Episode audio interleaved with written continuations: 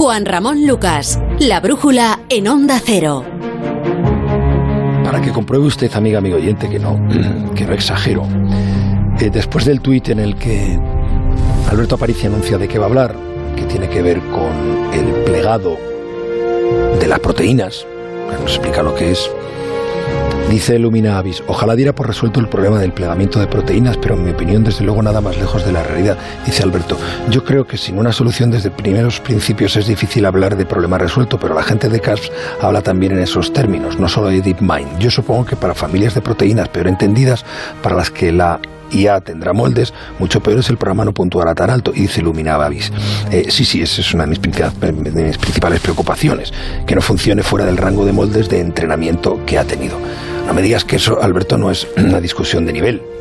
Eh, creo que es una discusión de gente pues que se ha leído que se ha leído de qué va esto y efectivamente Lumina Avis pues parece que es biotecnólogo biotecnóloga y, sabe de esto no bueno vamos a ver eh, vamos a hablar de eh, la división de inteligencia artificial de Google DeepMind que ha hmm. anunciado que han logrado resolver el problema de plegado de las proteínas, que yo no sabía que existía, y quizá muchos oyentes tampoco, un problema biológico que ha estado abierto durante décadas, que vamos a empezar definiendo la situación, ¿qué es eso de plegar las proteínas? Ah, vale, pues esencialmente significa averiguar qué forma va a tener la proteína una vez dentro de la célula cuando está funcionando. Eh, y, antes de seguir, déjame que diga que, yo sí tengo cierto entusiasmo ¿no? respecto, a este, respecto a este resultado, que habitualmente soy muy cauto, pero esta vez yo creo que de verdad esto puede ser una revolución para la biología con muchos... Eh, con, las precauciones que, que nos estaba diciendo nuestra oyente, que creo que son precauciones muy razonables. Mm, bueno, vamos a ver. Eh, eh, pero em, empieza por contarme qué es plegar las proteínas. Ah, vale, bueno. Em, mira, para, para, explicar esto, eh, lo que tenemos que entender primero es cómo está hecha una proteína por dentro, ¿vale?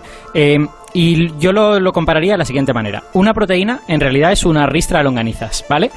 Es así de sencillo. Está formada por unas moléculas que se llaman aminoácidos y se ponen una detrás de la otra, como longanizas en una ristra, ¿vale? digamos que una proteína en realidad es una cadena. Lo que pasa es que a veces son cadenas muy, muy largas, ¿no? De, centenares o de miles de estos aminoácidos. Bueno, pues eh, el punto es que esa cadena no es recta. Si fuese recta sería todo muy fácil, no, no habría nada que averiguar acerca de la forma de la proteína. Pero lo que pasa es que algunos aminoácidos les gusta pegarse a otros. Hay aminoácidos que son afines, sin embargo hay otros como que se odian entre sí. Entonces, cuando tú ensamblas esa cadena, lo que ocurre es que en cuanto la has ensamblado, va a empezar a doblarse, a retorcerse, y eso es lo que llamamos el plegamiento, ese retorcimiento que al final lleva a una forma que no es una cadena, sino que es una cosa así como arrugada, ¿no? Tú partes esa cadena y terminas con una cosa que puede tener, pues yo qué sé, muchísimas formas. Puede tener forma esférica de pelota, puede tener forma de trenza, puede tener forma como de como teniendo un agujerito por entre medias. Entonces, la pregunta que realmente queremos responder es, si yo te doy a ti la cadena de aminoácidos, ¿tú puedes decirme qué forma va a tener esa ristra al final, esa ristra que es muy larga, que va a tener centenares o, miles de, eslabones? Y ese es el problema del plegado. Y eso es lo que sabe hacer esta nueva inteligencia artificial, que se llama AlphaFold 2. Vale. Eh, a ver, no, quiero que nos perdamos mucho en algo que está difícil de entender mm. en nuestra memoria visual o por los conocimientos que tenemos de esto. ¿Por qué es tan importante? Es decir, ¿por qué plegar eh, eh, una proteína mm, eh, supone una revolución. Mira, para, para, explicar esto le he pedido su, su opinión, su criterio a un, a un, amigo mío que conozco, un, un, bioquímico, que es Juli Peretó, que trabaja en el Instituto de Biología Integrativa de Sistemas en Valencia y él ha hecho muchas cosas de bioquímica y me ha dicho esto sobre eso. Disponer de un algoritmo que permita predecir la estructura tridimensional de una proteína a partir de su secuencia es algo que ha sido un sueño durante décadas. La estructura tridimensional de una proteína es un ingrediente esencial cuando nos hacemos la pregunta de que un determinado gen que codifica para una determinada proteína cuál es la función que está ejecutando esta proteína en la célula. Su estructura en tres dimensiones es la clave para entender la función. Fíjate que ahí hay, digamos, muchas palabras clave, podríamos pasarnos mucho rato hablando, que gen, eh, la, la, secuencia, todas estas cosas, pero la clave en realidad es para qué sirve la proteína. Y esa es la cosa que podemos averiguar con más facilidad si sabemos la forma tridimensional, que es lo que, lo que este programa nos da si nosotros le damos la secuencia.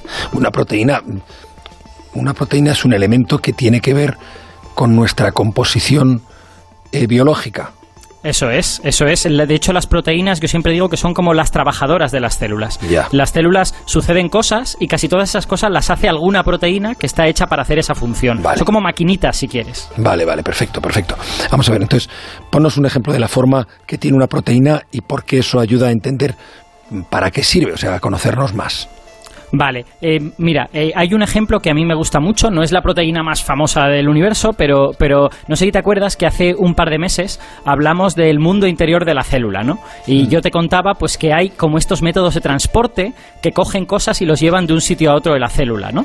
Sí. Y que ese, ese método de transporte eran unas proteínas, se llaman kinesinas, que tienen un brazo, una especie de, de tallo, con el que agarran la cosa que van a transportar, y luego al otro lado de ese brazo hay dos patitas, y las Ya. patitas cam- caminan por el esqueleto Sí, de la célula. me acuerdo, me acuerdo. Entonces, perfectamente, vale. en- entonces, si yo no supiera qué es lo que hace esa proteína, pero alguien me enseña que tiene pues ese tallo y dos patas ahí, hombre, yo no sabré inmediatamente qué es lo que hace, porque, porque con eso pueden pasar muchas cosas, pero lo tengo mucho más sencillo que si lo único que tengo es una cadena muy larga que realmente no sé qué forma tiene. Vale, o sea, entonces si yo no estoy entendiendo mal, lo que hace esta inteligencia artificial es que tú le das la cadena de aminoácidos y él te da una imagen en 3D de la proteína. Efectivamente, eso es exactamente lo que hace. Y tú esa imagen en 3D la puedes comparar con lo que te han dado los experimentos. Hay experimentos que te permiten averiguar esa forma en 3D y lo que tiene de especial AlphaFold 2 es que consigue con algunas proteínas, no con todas, ¿eh? pero con algunas consigue una exactitud tan grande que no sabes si las desviaciones respecto al experimento es porque se ha equivocado el programa o porque se ha equivocado el experimento. Y eso es algo que te hace explotar la cabeza, ¿no? Tienes una cosa que es ya tan buena como tus experimentos y está ocurriendo en un ordenador. No nos vayamos, ocurriendo... no, no nos vayamos al que, que el entusiasmo no nos lleve a territorios donde no hay tanta luz como la que estamos intentando mostrar. Vamos a ver, eh, la cadena de aminoácidos, ¿de dónde la sacamos? Ah, vale. eh, Bueno, es que esa es la parte más bonita de todas. Porque las cadenas de aminoácidos están escritas en el ADN. Es decir, eh, el, ADN es una especie de libro en el que tienes escritas las cadenas de aminoácidos de todas las proteínas del cuerpo. El ADN no se lee entero, lo que se lee es un trocito del ADN en donde está codificada no sé qué proteína.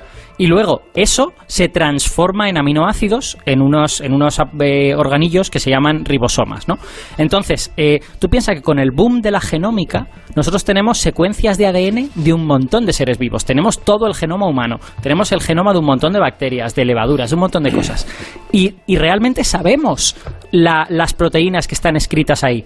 Pero en la mayor parte de casos no tenemos ni idea de lo que hacen. Y eso es un poco frustrante. De, de hecho, los números, eh, fíjate, es que tenemos del orden de 180 millones de secuencias de proteínas, 180 millones.